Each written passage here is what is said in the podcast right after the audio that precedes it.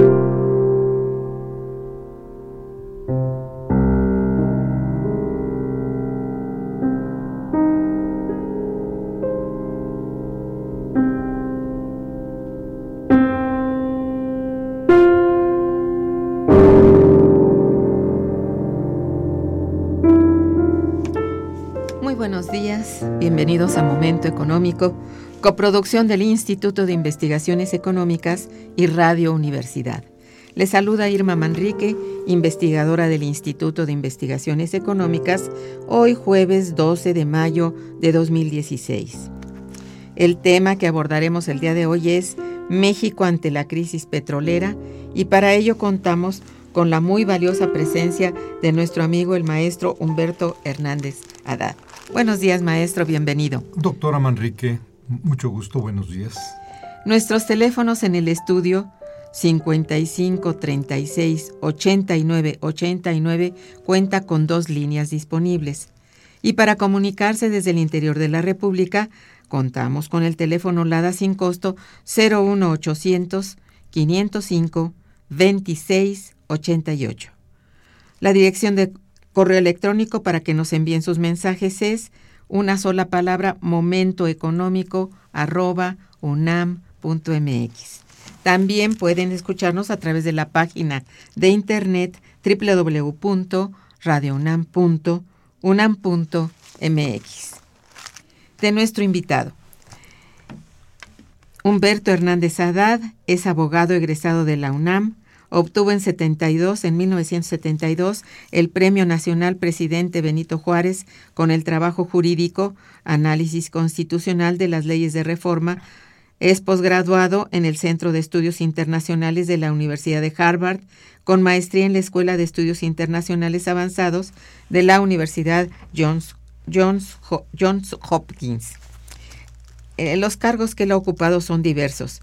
Ha sido diputado federal en dos ocasiones, presidente de la Comisión de Ciencia y Tecnología de la Cámara de Diputados, senador de la República, fue presidente de la Comisión de Relaciones Exteriores del Senado, secretario de Asuntos Internacionales del CEN del PRI, cónsul general de México en San Antonio, Texas, articulista en varios periódicos y revistas de México y del extranjero, Obtuvo el premio Juchimán de Plata de la categoría Derechos Humanos y por la Paz, otorgado por Juchimanes de Plata Asociación Civil en el estado de Tabasco en noviembre de 2012. Bien, pues desde el inicio del presente año el petróleo mexicano comenzó a tener, como todos sabemos, diversos problemas. Entre los más importantes pueden señalarse la caída del precio del mismo, lo cual inició a nivel mundial con, con gran relevancia desde el año 2014, la crisis fiscal que rodea al recurso no renovable y un último sería, solo para señalar los más recientes, las explosiones en refinerías ocurridas, ocurridas durante el mes de abril, que han afectado desde luego no solamente a la economía y productividad mexicana, sino también a la sociedad misma. Dicho lo anterior, con el propósito de contextualizar un poco la problemática petrolera reciente, cedo la palabra a nuestro querido maestro Humberto Hernández Haddad para que comience por decirnos antes que nada a qué se debe esta serie de desajustes recientes en el comportamiento petrolero mexicano, según su opinión. Pues doctora Manrique, lo primero que tenemos que hacer es revisar cuál es la historia económica de México cuáles son las reservas probadas que tiene nuestro país en materia de hidrocarburos, qué papel jugamos en la economía mundial petrolera, para tener una carta de navegación frente a este desequilibrio que surgió por varias razones que ahora vamos a comentar y que no son fáciles de ver que se solucionen a corto plazo. Eh, ¿Cuáles son las causas para esta crisis en, el precio del petróleo?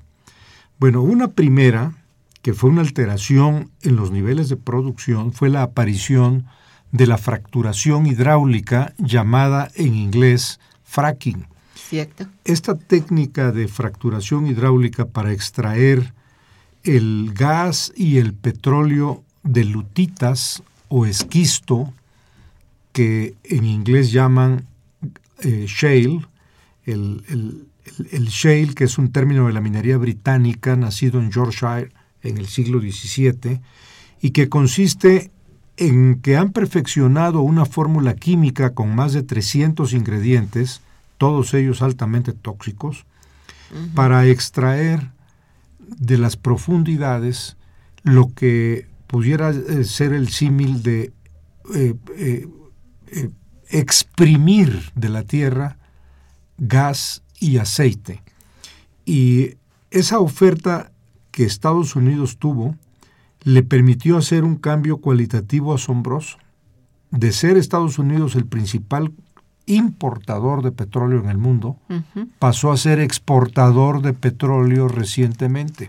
Eh, al modificarse la oferta mundial de hidrocarburos, pues obviamente una sobreoferta ocasionó un ajuste a la baja en los precios que a su vez ocasionó una respuesta comercial y política de los principales productores, de manera destacada Saudi Arabia. Arabia Saudita decidió, para enfrentar este desajuste en el mercado mundial y no perder su cuota de producción, dado que le tiraban el precio del barril, decidió hacer valer su poder de producción ellos tienen el segundo lugar en reservas petroleras mundiales. Curiosamente, el primer lugar en petróleo lo tiene Venezuela. Se creyó por muchos años, hasta que los geólogos lo aclararon, que la reserva más grande estaba en Arabia Saudita, ¿no? La tenemos aquí cerca, en Venezuela, en América Latina. Sí. Pero bueno, los sauditas decidieron que con un costo de producción de 10 dólares por barril, ellos podían hacer presión sobre el mercado y la están haciendo. Así es. El costo de producción para México es de 23 dólares por barril. Cosa tan dispar. ¿no? Para, para los sauditas, con un costo de 10 dólares por barril, pueden soportar todavía varios tramos de presión a la baja. Ciertamente, sí. Pero no los productores de fracking. Los que están haciendo fractura hidráulica tienen un costo de producción de alrededor de 27 dólares por barril. Por lo tanto, el fracking entró en crisis. Sí. Bueno, otro factor de sobreoferta es que terminó el diferendo político de Washington con Irán. Le han devuelto a Irán 150 mil millones de dólares que tenían congelados en sus cuentas bancarias y le han permitido un regreso a la normalidad comercial, lo que ha permitido que esa normalidad comercial consista en que van a exportar su principal materia prima iraní. ¿Y cuál es esa? Pues el petróleo.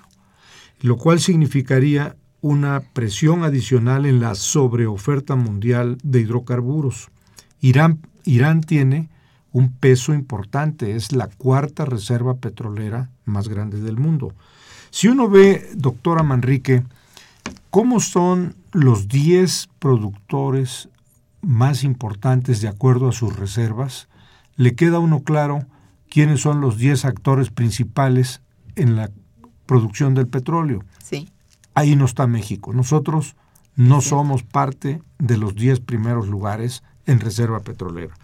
El primer lugar es Venezuela con 298.352 millones de barriles de petróleo. Los sauditas tienen el segundo lugar con 268.293 millones de barriles. Canadá es el tercer lugar, tiene 157.805 millones. El quinto lugar lo tiene Irak con 144.216 millones. El sexto es Kuwait con 104.000 millones. El séptimo, los Emiratos Árabes Unidos con 97.800 millones. El octavo lugar es Rusia con 80.000 millones. El noveno lugar es Libia con 48.361 millones y el décimo lugar es Nigeria en África con 37.000 millones. A todo este panorama de dónde está el petróleo, quiénes lo tienen y para qué se usa, pues se usa principalmente para mover la industria, el transporte y la vida urbana y en este caso uno de los grandes consumidores entró en una pendiente de enfriamiento económico. Se desaceleró la economía china y con esa caída en la demanda, en el consumo, sí. obviamente aumentó la sobreoferta y el precio no se pudo sostener entrando en un derrumbe que ha puesto pues en serios aprietos en primer lugar a las economías que viven de la renta petrolera como Venezuela, como Rusia, como eh, Nigeria, que eh, pues tendrán que hacer un ajuste presupuestal eh, de grandes sacrificios para compensar el vacío que les deja la pérdida de sus ingresos por exportaciones petroleras. Curiosamente, el caso de Venezuela nos da una lección a nosotros en México. El país que tiene la reserva de petróleo más grande del planeta hoy tiene una inflación anual de 720% y desabasto en sus supermercados, con un desempleo y una crisis energética que los lleva al cierre de oficinas y escuelas de dos o tres días a la semana para ahorrar energía. Así es. Y es el país que más petróleo tiene en el mundo. Bueno, pues esas son las contradicciones que deja el petróleo en las economías cuando no se tiene el cuidado de usar esa materia prima estratégica para tener un desarrollo económico autosustentable. Veamos el ejemplo de Noruega. El reino de Noruega tiene 5 millones de habitantes y tiene un fondo soberano de más de 900 mil millones de dólares ahorrados por la exportación de petróleo extraído en el Mar del Norte bajo una cláusula del Fondo Soberano de Noruega que dice que esas rentas provienen del petróleo extraído y están guardadas para que futuras generaciones de noruegos tengan el disfrute de esa riqueza que ellos han extraído. Bueno, ese es un ejemplo de previsión, de buena administración de la industria petrolera. El contrario, pero, exactamente. Pero el mundo se ha movido, en, el mundo en general se ha movido sobre una eh, tendencia al dispendio, al derroche, que no ha permitido que las rentas del petróleo se sembraran. Aquel viejo lema de sembrar el petróleo para que sirvieran las rentas de los hidrocarburos en desarrollar un sector agropecuario con eh, tecnología, que fuera agroindustrial, tener planta industrial propia, eh, tener la capacidad de que las economías encuentren un círculo virtuoso de reproducción del capital a partir de la inversión inicial de un recurso que no es renovable. En el caso de México, un ejemplo perfecto es el sureste petrolero. El sureste petrolero, además de petrolero, es principalmente hidráulico y la diferencia es dramática. Los recursos hidráulicos sí son renovables. Los recursos petroleros algún día se van a agotar, se van a extinguir de manera inevitable, se acabarán. No hay manera de renovarlos. Así es. De modo que eh, cuando hace unos días por invitación del Colegio de Ingenieros Civiles de, eh, eh, de los ingenieros tabasqueños organizados en un auditorio magnífico de la Cámara Mexicana de la Industria de la Construcción en Tabasco, abordamos este tema con el título Tabasco ante la crisis del petróleo, fue evidente que Tabasco es, junto con Campeche, un ejemplo representativo, paradigmático, de una crisis que estaba anunciada. El día que tuviera una variación a la baja, como ha ocurrido ahora el precio del petróleo, esas economías del sureste petrolero quedarían paralizadas. Es el fenómeno que estamos advirtiendo en este momento. Hay una crisis de desempleo, las empresas han entrado en serios problemas para cumplir sus compromisos, las propias autoridades regionales tienen problemas para el pago a proveedores y en algunos casos se sabe de estados que están utilizando recursos de sus fondos de pensiones para cumplir con eh, compromisos de gasto corriente.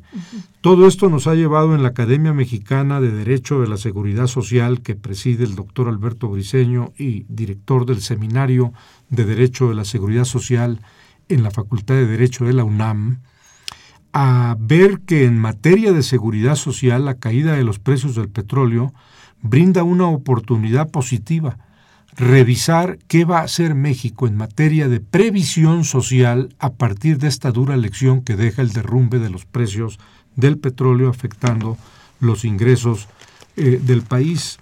Hay que reordenar la visión económica y de previsión social con que debemos de tener instituciones que realmente den seguridad social al mismo tiempo que una política económica que genere empleos y permita a personas, familias, empresas, instituciones, capitalizarse con un margen de ahorro. En el caso concreto de lo que se está viviendo en estos momentos en los países afectados por el derrumbe de los precios del petróleo, hay que agregar otro factor más. Está lloviendo sobre mojado, doctora Manrique. El cambio climático ha sido un factor tremendo porque las temperaturas han sido en tiempos recientes más altas de lo normal. Así es. Y este calentamiento global ha ocasionado que se consuma menos petróleo en los países de climas fríos, debido al cambio climático. Pero además hay un cambio tecnológico, que le llaman por el término en inglés grid parity. La paridad que se está buscando se guía por un principio de ahorro que arroja enormes ganancias. Eh, esta paridad energética se basa en que en los últimos 40 años producir un voltio era de 78 dólares con celdas fotovoltaicas. Hoy es de 73 centavos de dólar. Por lo tanto, las energías alternativas se están convirtiendo aceleradamente en un gran negocio mundial. La energía eólica la energía solar, comienzan a ocupar ya un lugar importante en el ahorro económico. Se calcula que para la Unión Europea el ahorro sería de 500 mil millones de dólares anuales. Para China sería de 290 mil millones de dólares. Para la India sería de más de 100 mil millones de dólares. Estamos hablando de que todos los países que puedan en este momento dejar de consumir combustibles fósiles, hidrocarburos, para comenzar su transición energética hacia energías renovables, estarían haciendo el gran negocio para moverse a energías sustentables, limpias, que no causan un efecto negativo en el clima mundial, en el medio ambiente, y que además les permite ahorrar dinero. Eh, unas cantidades de dinero que casi hacen suponer que el sector energía pasará a ser uno de los renglones industriales más apetitosos de los grandes centros corporativos a nivel mundial. Me he encontrado con que Shell, la petrolera Shell, acaba de autorizar un presupuesto de 100 mil millones de dólares. Está publicado el dato ya en Forbes. Autorizó a la Shell invertir 100 mil millones de dólares en qué cree? Energías limpias renovables. Si el negocio de ellos es la energía, y saben que algún día el petróleo se va a acabar, pues ellos ya iniciaron la transición hacia formas y fuentes de energía que seguirán siendo negocio y que incluso plantean una ventaja. No crean el problema de nuestro tiempo que han dañado el medio, ambiente, ocasionando un cambio climático de consecuencias económicas. Eh, económicas y sociales gravísimas. Gravísimas, que, eh, eh, que va a ocasionar que incluso zonas agrícolas que hoy disponían de clima para la agricultura dejen de serlo y zonas que no eran agrícolas, que estaban incluso bajo el hielo, serán en las próximas décadas los nuevos centros de producción agrícola en el planeta a causa de los deshielos. Son transformaciones muy importantes y son planetarios, o sea. Estamos entonces frente a un problema planetario, efectivamente, doctora Manrique, pero que va a requerir un análisis macroeconómico, microeconómico, de ecosistemas y una adaptación de México a este cambio tecnológico industrial que plantea la crisis del petróleo. Hay algunos expertos que consideran que a partir del año 2025 es el año en el que se puede llamar el adiós al petróleo, porque comenzará aceleradamente una transición energética en la que se buscará consumir la menor cantidad de combustibles fósiles bajo una fuerte presión mundial por el cambio climático y por el ahorro que implica que habrá otras fuentes de energía que serán un ahorro en vez de consumir petróleo. Ajá, ciertamente. Bueno, pero a ver, volvemos a, rápidamente al caso de México que usted eh, ya señalaba hace unos minutos y que, bueno, habría que pensar qué es lo que está haciendo la Secretaría de Hacienda de esta administración gubernamental para el manejo correcto de los recursos petroleros en favor de la misma industria y de la sociedad mexicana, si es que hay algún plan, alguna estrategia. Mire, yo veo... Tengo entendido que hace, eh, bueno, unos, unas horas se aprobó un decreto que me gustaría mucho que usted haga mención de él, y que nos hable al respecto. Muy buena pregunta, doctora Manrique. Eh, eh, efectivamente, eh, en el diario oficial de la Federación apareció publicado ayer, 11 de mayo, miércoles 11 de mayo, un decreto presidencial firmado por el presidente de la República y el secretario de Hacienda que dice que entra en vigor de inmediato, el día de su publicación, y que tendrá vigencia al último día de este año, 31 de diciembre de 2016. ¿Qué dice este decreto presidencial? Que se expiden medidas de emergencia para apoyar a los estados de Campeche y Tabasco. Y menciona específicamente en el artículo décimo del decreto presidencial qué municipios se van a apoyar. Menciona por parte del estado de Campeche dos, Ciudad del Carmen, que es un centro neurálgico de la crisis del petróleo en México, Ciudad del Carmen, y la capital del estado, la ciudad de Campeche. Y por lo que se refiere a Tabasco, menciona al municipio del centro, cuya cabecera municipal es la ciudad de Villahermosa, capital del estado de Tabasco, y los municipios de Cárdenas, Huimanguillo, Comalcalco, Paraíso, Centla. Veo un gran ausente, y lo digo porque conozco perfectamente bien la geografía de mi estado, que es Tabasco. Les faltó Cunduacán, la Atenas de la Chontalpa, que es un municipio petrolero por excelencia, en donde el impacto de la crisis del petróleo se está sintiendo de manera acelerada, como lo pude constatar la semana pasada. Eh, falta Cunduacán en ese decreto presidencial, ojalá puedan subsanarlo, e incluso puedan ampliar a otros municipios dado que al final del decreto presidencial se dan facultades al SAT para emitir nuevas disposiciones de carácter general en la aplicación de este decreto, quedaría abierta la puerta de que otros municipios que están siendo severamente impactados por la crisis petrolera en Tabasco y en Campeche pudieran ser reconsiderados. Yo creo que sí, esto es importantísimo y bueno, llega en un momento muy importante para, para Tabasco. Es decir, se siente la crisis de manera aguda en el Estado y es necesario que se hagan estas medidas, aunque solamente son hasta el 31 de diciembre según el, el decreto, este, es importante darle un respiro al Estado, al Estado productor más importante de, de petróleo. Yo ahí tendría una idea. He visto muy de cerca los extraordinarios trabajos de investigación, estudio y proyectos que realizan en el Colegio de Ingenieros Civiles de México, en sus Sí. magníficas instalaciones de Camino Santa Teresa en Tlalpan.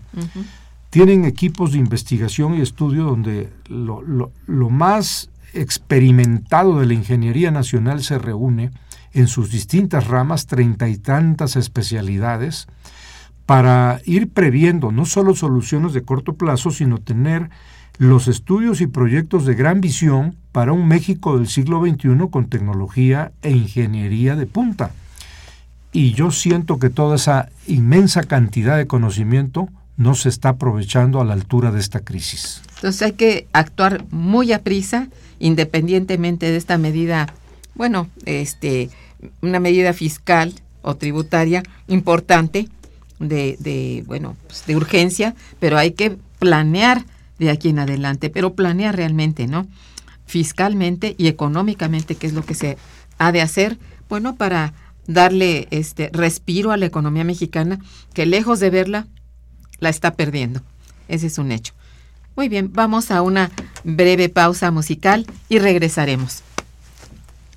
Usted tiene- Está escuchando Momento Económico.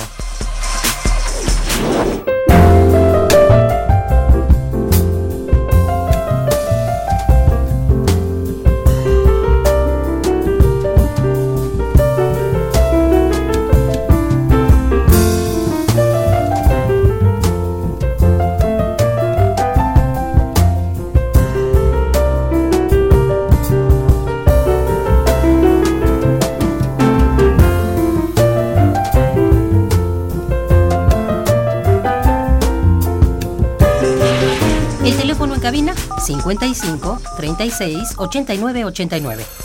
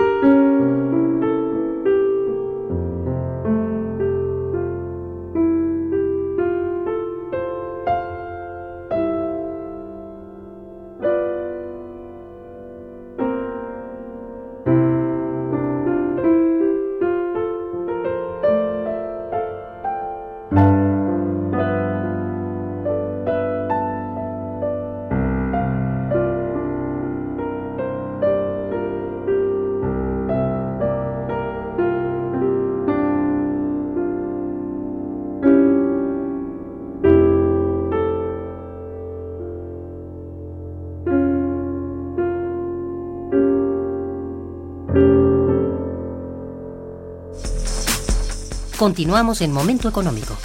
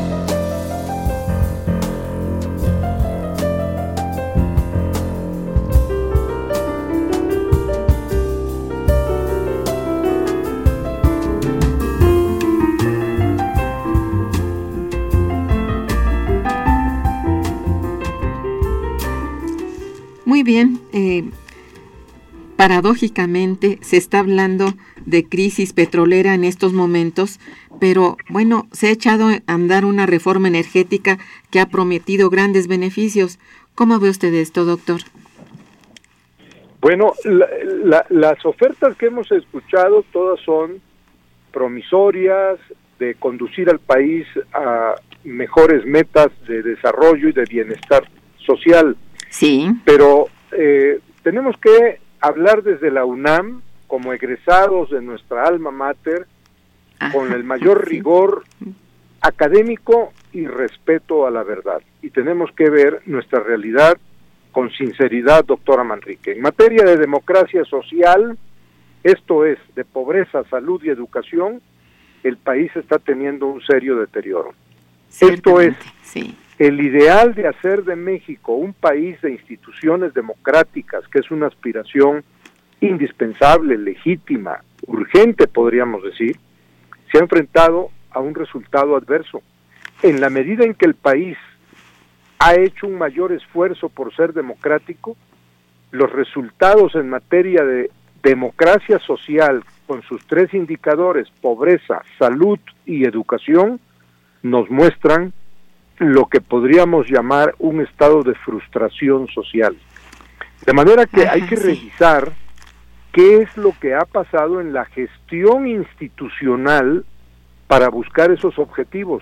A mí me preocupa que el Foro Económico Mundial desde Suiza nos acaba de bajar otra vez en materia de calidad de gestión de instituciones, pues claro, que inclusive, inclusive nos han puesto ya una observación de que todo el modelo de desarrollo mexicano adolece de un punto vulnerable, mala calidad en la gestión de las instituciones.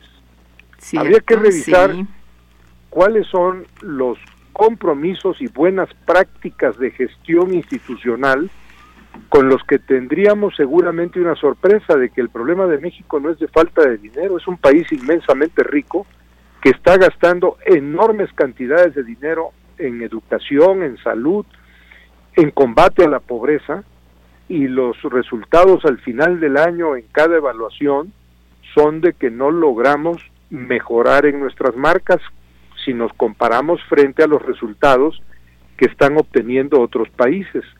Pues eh, yo veo frecuentemente el referente de países que tenían hace 30 años el mismo grado de desarrollo de México. Pongo un ejemplo, Corea del Sur. Hace 30 años México estaba por encima del desarrollo y el ingreso per cápita de Corea del Sur. Hoy tenemos una brecha que parece asombrosa cómo fue posible ese retraso por parte nuestra. Acaba de publicar la UNAM un extraordinario trabajo en donde se hacen esas preguntas y se contestan proponiendo un nuevo curso de desarrollo. El trabajo lo coordinó el economista mexicano Rolando Cordera con la participación de David Ibarra, Jesús Silva Herzog, eh, Mauricio de María y Campos. Son cerca de 35 coautores, cada uno tratando de contestar esa pregunta. ¿Qué nos pasó en México que perdimos el ritmo de crecimiento y desarrollo que México ya había alcanzado y que parecía consolidado. Hoy esa pregunta se vuelve más apremiante, hecha desde Tabasco, Campeche, Chiapas, Veracruz, en donde el cambio de la economía internacional a partir de la caída de los petroprecios ocasiona que la región vea todavía aún más mermada su capacidad de crecimiento, su actividad económica está seriamente amenazada en este momento. Por eso, retomando el hilo de lo que usted siempre ha enseñado eh, a lo largo de su carrera como distinguida maestra de economía en la UNAM, ¿para qué sirvió entonces que el país formara durante varias décadas generaciones de economistas mexicanos muy brillantes, sólidamente preparados, si no tuvimos preparado el plan de contingencia económica que ameritaba la inminente caída de los precios del petróleo. Cuando el petróleo estaba a 115 dólares el barril, pues todo era motivo de normalidad y felicidad. Hoy que está a 35 dólares, con un derrumbe de 80 dólares por barril, estamos entonces frente a una situación triste que ameritará echar mano de una revisión autocrítica sincera de cuáles son las causas de la crisis y cuáles son los recursos que se tendrán que poner en marcha. Yo mencionaba uno hace un momento, el caudal de conocimiento que tiene la ingeniería nacional. He visto a los ingenieros mexicanos organizados eh, estudiar, investigar, tener preparadas soluciones desde el punto de vista de la ingeniería, de la infraestructura económica que se requerirá y están esperando que todos esos proyectos y estudios pasen a ser materia de consideración en cuestiones vitales de agua, petróleo, gas, electricidad, transporte, desarrollo portuario, movilidad, ecosistemas. Eh, recientemente pude ver en Villahermosa, Tabasco, al Colegio e Instituto Tabasqueño de Ingenieros Civiles que reunidos tienen ya un diagnóstico de qué es lo que se necesita hacer para diversificar una economía tabasqueña que dejó de, de, ser viable con la caída del petróleo y que necesita desarrollar un sector agroindustrial, pesquero, forestal, que permita que las ciudades tengan un reordenamiento urbano con un trazo moderno, destrabarlas del congestionamiento vial que hoy padecen, limpiar sus ríos. Curiosamente, la mayor riqueza que tiene México en el sureste no es en los yacimientos de petróleo, gas y azufre. Su mayor riqueza es la permanente, renovable riqueza de sus ríos y cuerpos lagunares, que son fuentes de energía y de alimentación, y que están siendo lamentablemente atacadas por un descuido en la limpieza, se están asolvando los ríos, se están contaminando los grandes cuerpos de agua, en vez de cuidarlos como si fueran las minas de oro de las que el país va a vivir cuando se cumple el vaticinio de la ONU, hace una semana la ONU ha emitido un diagnóstico vaticinio. A partir del año 2030, dice la ONU, la crisis mundial del agua será materia de una seria crisis política mundial.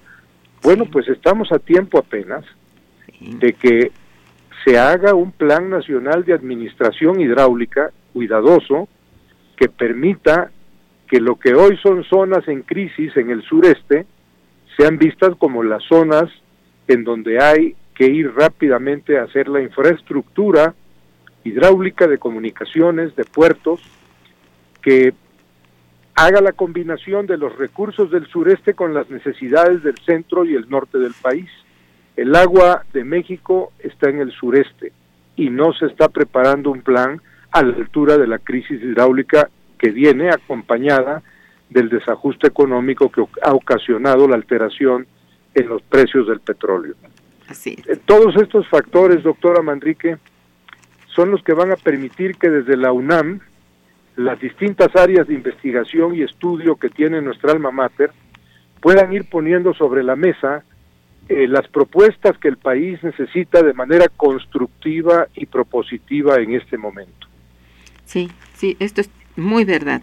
Todo lo que ha dicho usted, pues eh, tengo entendido que formó parte también de esta eh, conferencia en su estado que usted dictó, Tabasco ante la crisis petrolera, y me parece muy útil todo todo lo que usted, todos los datos que nos ha aportado en este momento.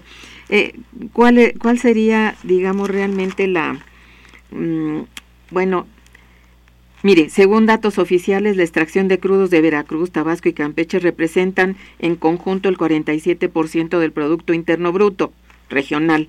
Además, existen actividades económicas que están fuertemente ligadas a dicha extracción, lo cual indica que la importancia de la industria petrolera es aún mayor ¿Cómo se podría revertir este conjunto de efectos negativos en los estados petroleros para evitar los efectos económicos y sociales que esta crisis está generando? Mire, yo escucho con mucha atención lo que usted dice que, bueno, a partir ya de algunas reuniones y foros de economistas en donde se habla de una necesaria transformación del proyecto de México, pues esto es cierto.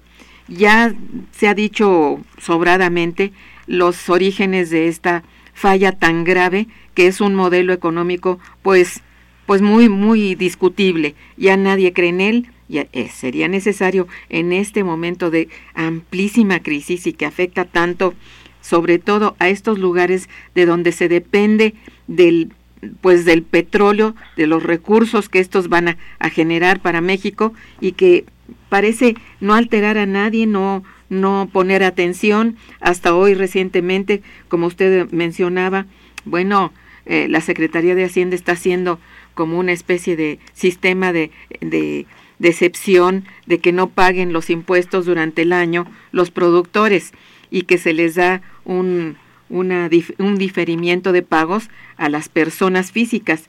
Bueno, sí, nada más que esto no es todo, esto es como de, de urgente, o sea, es una medida de urgencia, no es realmente tratar el, el, el problema de fondo. ¿Qué opinaría usted, así, además de lo que ya nos ha dicho? Es muy bueno, es, es muy bueno el planteamiento que hace doctora Manrique, porque hay que diferenciar medidas de corto plazo Claro. con las medidas de largo plazo. Sí, que son En la de urgentes.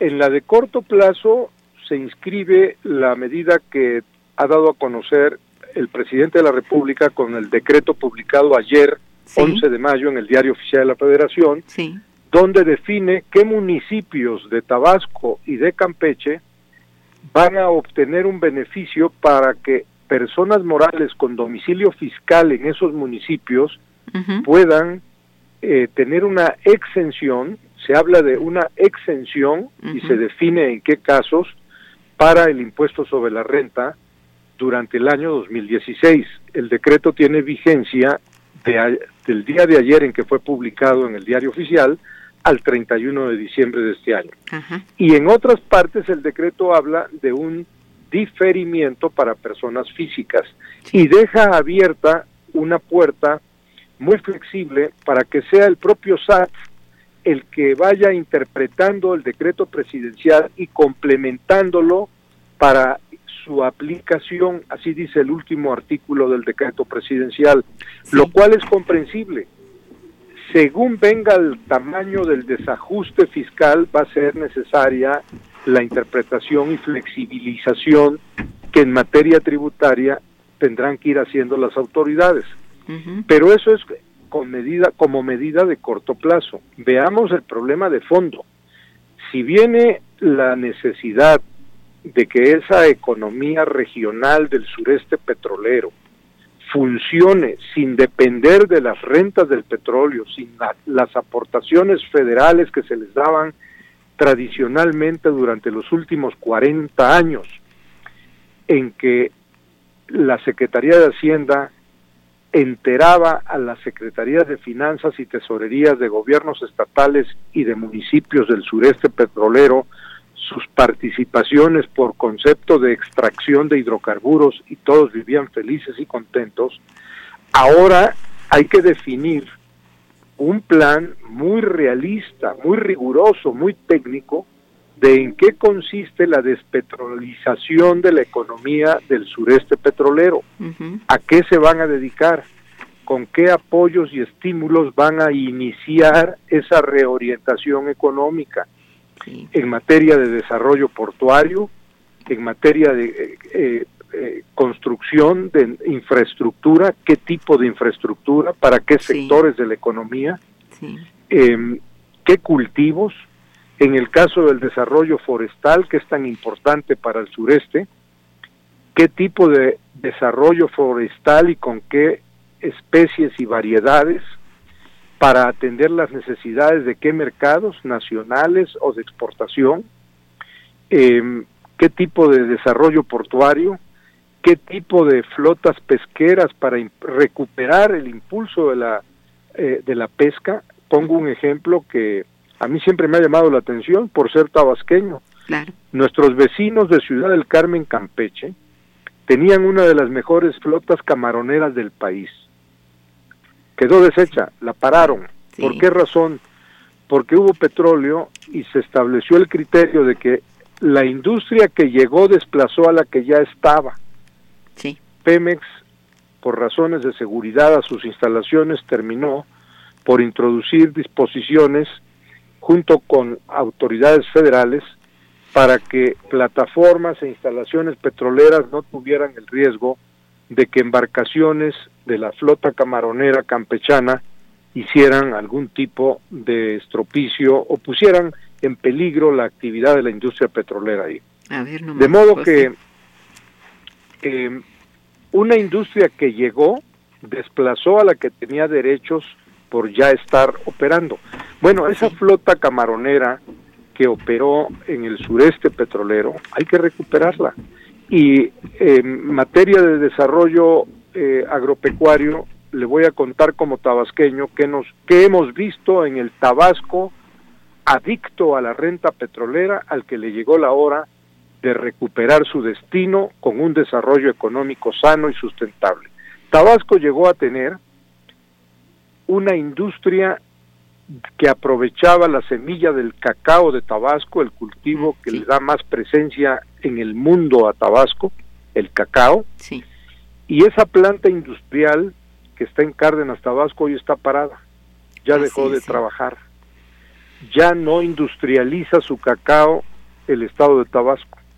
Han surgido esfuerzos de pequeños propietarios para ir haciendo en pequeñas haciendas y talleres artesanales una recuperación paulatina con mucho esfuerzo individual y familiar de lo que tarde o temprano tendrá que volver a ser el destino industrial de el cacao tabasqueño. Tabasco debe tener una fuerte industria que le dé aprovechamiento al cacao. Eh, aproximadamente el 80% del cacao de, la República Mexicana está en Tabasco, eh, un 20% se encuentra en Chiapas.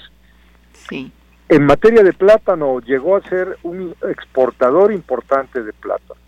Se han perdido las posibilidades, hay un esfuerzo de recuperación que ahora habrá que impulsar para que Tabasco llegue con toda la fuerza necesaria al mercado internacional como un exportador importante de plátano y de las variedades que le han sido reconocidas en el mercado internacional. En materia de copra, llegó a tener una industria llamada oleaginosas del sureste. La industria aceitera y de oleaginosas del sureste está parada, ya no funciona. Y en materia de ganado, Tabasco llegó a ser el abastecedor de casi la mitad del consumo de carne de ganado vacuno de la Ciudad de México. Esa era la potencia de la ganadería tabasqueña a través de un rastro frigorífico PIF tipo federal que era ejemplo a nivel nacional. Hoy está parado, ya dejó de trabajar, ya están eh, en liquidación incluso de los terrenos donde estuvo esa joya de la ganadería mexicana que era el frigorífico de Tabasco. Pues habrá que pues, recuperarlo. Incluso habrá que decir con toda claridad, ya no solo hay que recuperar el frigorífico de Tabasco en Villahermosa, hay que hacer tres. Uno para Villahermosa, uno para la Chontalpa y uno para la zona de los ríos. Exacto. Porque si llegó a tener Tabasco el orgullo de una ganadería que era ejemplo a nivel nacional, Todavía puede pues, hacerlo, claro. Lo obtiene, lo tiene que volver a hacer. Ese es el reto que enfrenta hoy tanto el, el sector ganadero tabasqueño como el gobierno federal, porque para el gobierno federal es muy importante, doctora Manrique, sacar esta ecuación. Es mal negocio que dejemos de tener las fuentes de proteínas y de alimentación que ya tuvimos en un país donde tenemos una alerta gravísima de pérdida de talla y peso en las nuevas generaciones de mexicanos porque nos está llegando el fantasma de la desnutrición infantil y lo digo con conocimiento de causa, traigo fresca la cifra. Nada más en Tabasco hay 200 mil menores de edad que padecen desnutrición infantil. Pues sí. En un estado que era productor de carne y leche, que hoy tengamos 200 mil menores de edad con desnutrición infantil hacen prever un futuro disminuido en la capacidad económica productiva de estudio y de trabajo de las nuevas generaciones de mexicanos. Ese es un mal negocio. ha dicho usted la problemática más importante, en verdad, ¿eh? volver realmente al proyecto de México. Un proyecto de México que no esté basado solamente en, el energético, sino en todos estos sectores económicos abandonados que pueden recuperarse, no solamente en Tabasco, en todo el país.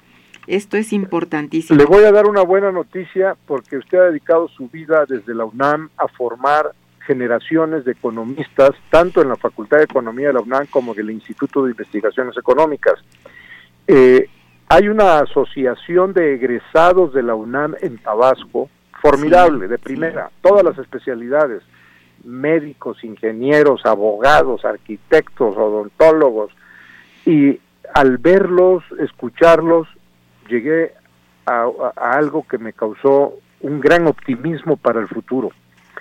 Hubo una época en que se decía que en el sureste había un déficit de capital humano, que el sureste no tenía gente bien preparada. Y en el caso de Tabasco, hubo incluso gobiernos que dijeron que tenían que llevar de fuera gente preparada porque no había tabasqueños suficientemente preparados para las tareas de gobierno estatal y a eso se les apodaban los extraterrestres, era el apodo que tenían. Llevaban gente de fuera, no solo de fuera de Tabasco, sino incluso de fuera del país, para suplir lo que ellos consideraban era el déficit de capital humano. Bueno, no voy a discutir ni controvertir lo que fue esa idea equivocada de esos tiempos que ya quedaron atrás el hecho es que hoy tenemos un problema muy serio. Hay que tener una mirada de futuro, sí. Hoy tenemos la capacidad, la gente preparada, abundante oferta de capital humano y no se está usando. Y el mejor ejemplo es esa asociación de egresados de la UNAM, que desde Tabasco tienen el diagnóstico, la información, la capacidad técnica y que están esperando ver cuál es el plan de acción y de trabajo con el que se van a usar esos recursos que el país ya formó. Esa inversión ya la hizo el Estado mexicano, está ahí esperando ser usada. Caray. Mire, déjeme usted este leerle muchas felicitaciones que han llegado para usted y para nuestro programa del contador Arturo Pedrero, que es eh, de Comalcalco, Tabasco, que agradece la oportunidad de Radio UNAM a, a, través de Momento Económico de escuchar temas tan interesantes en boca de gente tan preparada como usted. Déjeme decirle, Comalcalco, donde está el contador Arturo Pedrero Somellera, familia muy estimada, muy conocida en la Chontalpa, en Comalcalco.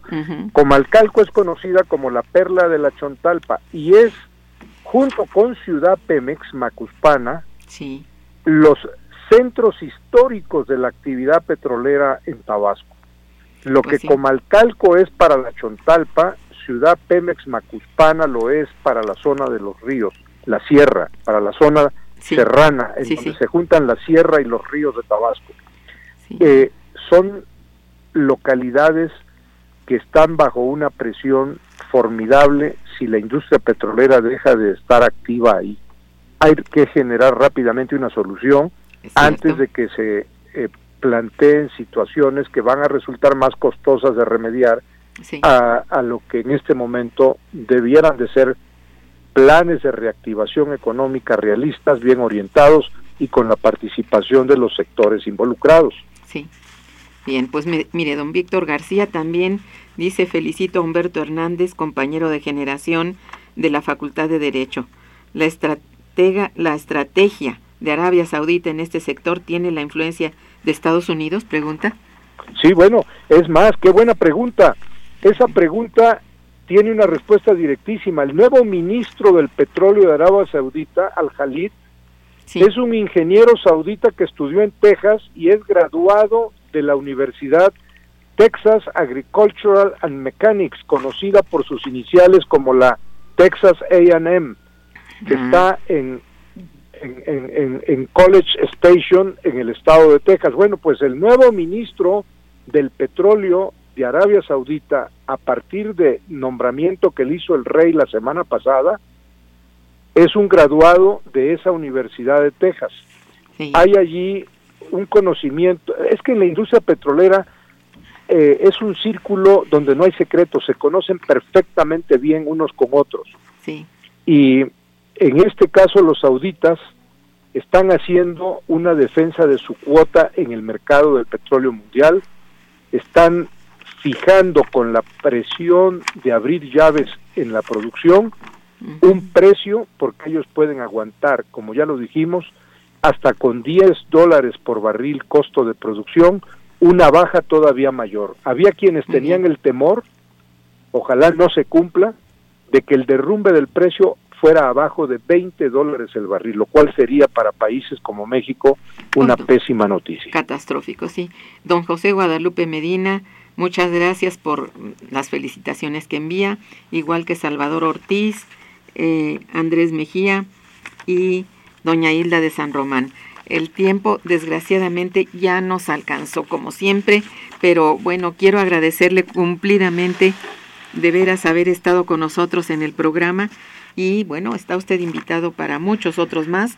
Muchas gracias y a nuestros radioescuchas, pues desde luego nuestro agradecimiento por seguirnos, por monitorear todo esta, este, digamos, enorme eh, fruto que tenemos a través de estos invitados fantásticos como el maestro Hernández Haddad.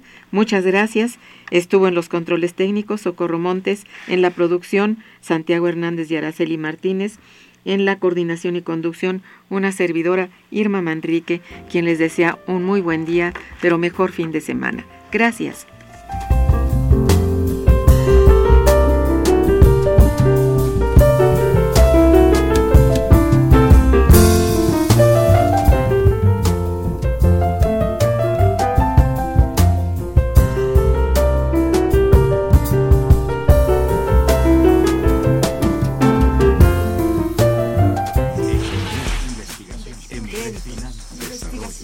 Momento económico.